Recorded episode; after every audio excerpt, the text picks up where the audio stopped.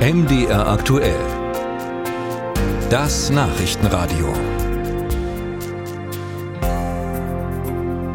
Die AfD in Mitteldeutschland gerät immer mehr in das Visier der Sicherheitsbehörden. Alle drei Landesverbände in Thüringen, Sachsen-Anhalt und jetzt auch in Sachsen werden vom Verfassungsschutz als gesichert rechtsextremistisch eingestuft. Das ändert nun aber nichts daran, dass die AfD weiter an ihren Netzwerken arbeitet, auch an ihren Verbindungen in die Wirtschaft.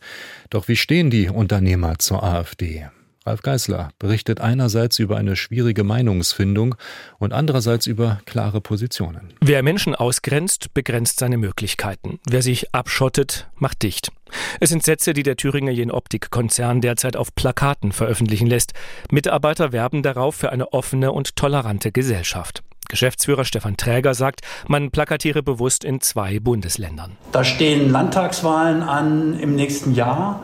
In Thüringen, auch in Sachsen. Und das sind, glaube ich, schon sehr, sehr wichtige Wahlen. Da werden Richtungsentscheidungen getroffen. Und insofern ist jetzt eine gute Zeit, eben auch als Unternehmer mal zu sagen, welche Werte für uns wichtig sind. Träger, gebürtiger Thüringer, wird zum ersten Mal politisch so deutlich.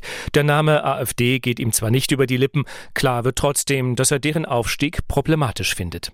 Das Institut der deutschen Wirtschaft in Köln wollte wissen, wie die großen Wirtschaftsverbände zur AfD stehen. Dafür hat Knut Bergmann mehr als 100 Verbandsgeschäftsführer befragt.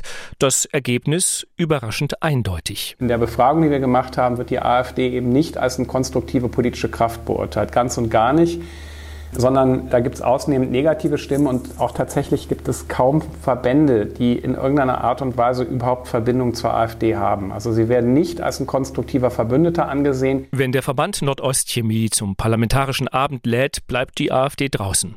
Der Bundesverband der mittelständischen Wirtschaft hat die AfD sogar aus seinem politischen Beirat geworfen. Allerdings Wirtschaftsverbände sprechen nicht für jeden einzelnen Unternehmer. Gerade bei weniger gut organisierten Selbstständigen und Handwerkern dürfte dürfte die AfD viele Anhänger haben. Es ist nur schwer, sie vor ein Mikrofon zu bekommen. Ihre Standesvertretung, die Kammern, schweigen. Eine schreibt Wir äußern uns nicht im politischen Kontext, da wir uns als unabhängig und unparteiisch verstehen. Einer, der sich zur AfD geäußert hat, ist der Molkereiunternehmer Theo Müller. Auf sein Treffen mit Fraktionschefin Alice Weidel folgte ein Shitstorm. Wohl auch deswegen halten sich andere Sympathisanten zurück. Unterm Strich bleibt, vor allem große Firmen mit Auslandsgeschäft beunruhigt der AfD-Aufstieg. Warum das so ist, formuliert die Geschäftsführerin des Verbands der Wirtschaft Thüringens, Ute Zacharias, diplomatisch. Die AfD zeigt vorrangig Defizite auf und weniger Lösungen. Fakt ist auch, dass nicht nur Thüringen, sondern der Arbeitsmarkt bundesweit, aber in Thüringen auch ganz besonders Fachkräfte braucht. Da müssen alle Potenziale gehoben werden, wirklich alle. Und dazu gehören eben auch ausländische Fachkräfte. Zacharias begrüßt die Jen-Optik-Kampagne für Offenheit und Toleranz und auch Alexander Jakschik, Vorstandsvorsitzender des Ostdeutschen Verbands der Maschinen- und Anlagenbauer, sagt, sie treffe den richtigen Ton. Zur AfD wolle er sich als Verbandsvertreter nicht offiziell äußern. Als Privatmann und Unternehmer sehe er es so. Ich denke auch, dass es in Deutschland Potenzial für eine konservative Partei gibt, zumal ja auch die CDU in den letzten Jahren immer mehr an die Mitte gerückt ist. Aber eine Partei, die es nicht schafft, sich gegen rechtsextreme Strömungen abzugrenzen, ist schlechtweg nicht akzeptabel.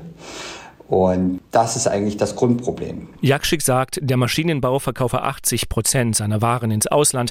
Dieser Export schaffe hierzulande Wohlstand. Weltoffenheit sei für ihn deshalb Geschäftsgrundlage. Musik